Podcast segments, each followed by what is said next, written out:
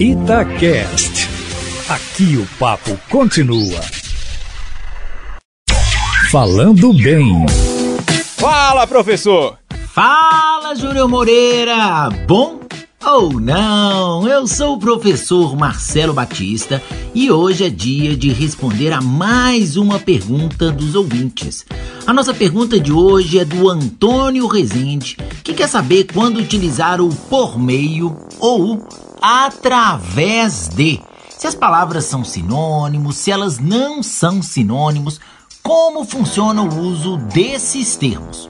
Bom, em primeiro lugar, é importante que você saiba que o através ele trata de algo no sentido físico, no sentido de passar de maneira transversal. A palavra atravessar, inclusive, tem uma relação direta com o através, ou seja, através é passar por dentro de. Por exemplo, você pode dizer via a parede através do vidro da janela.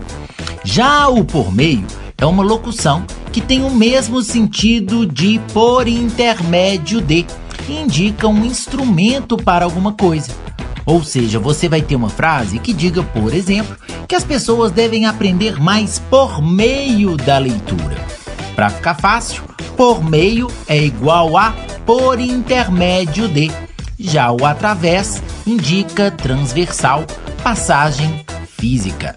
Para mais dúvidas, entre em contato comigo lá no Instagram, arroba Aprendi com Papai, ou mande e-mail no caféconotícia.itatiaia.com.br. Beleza, pessoal?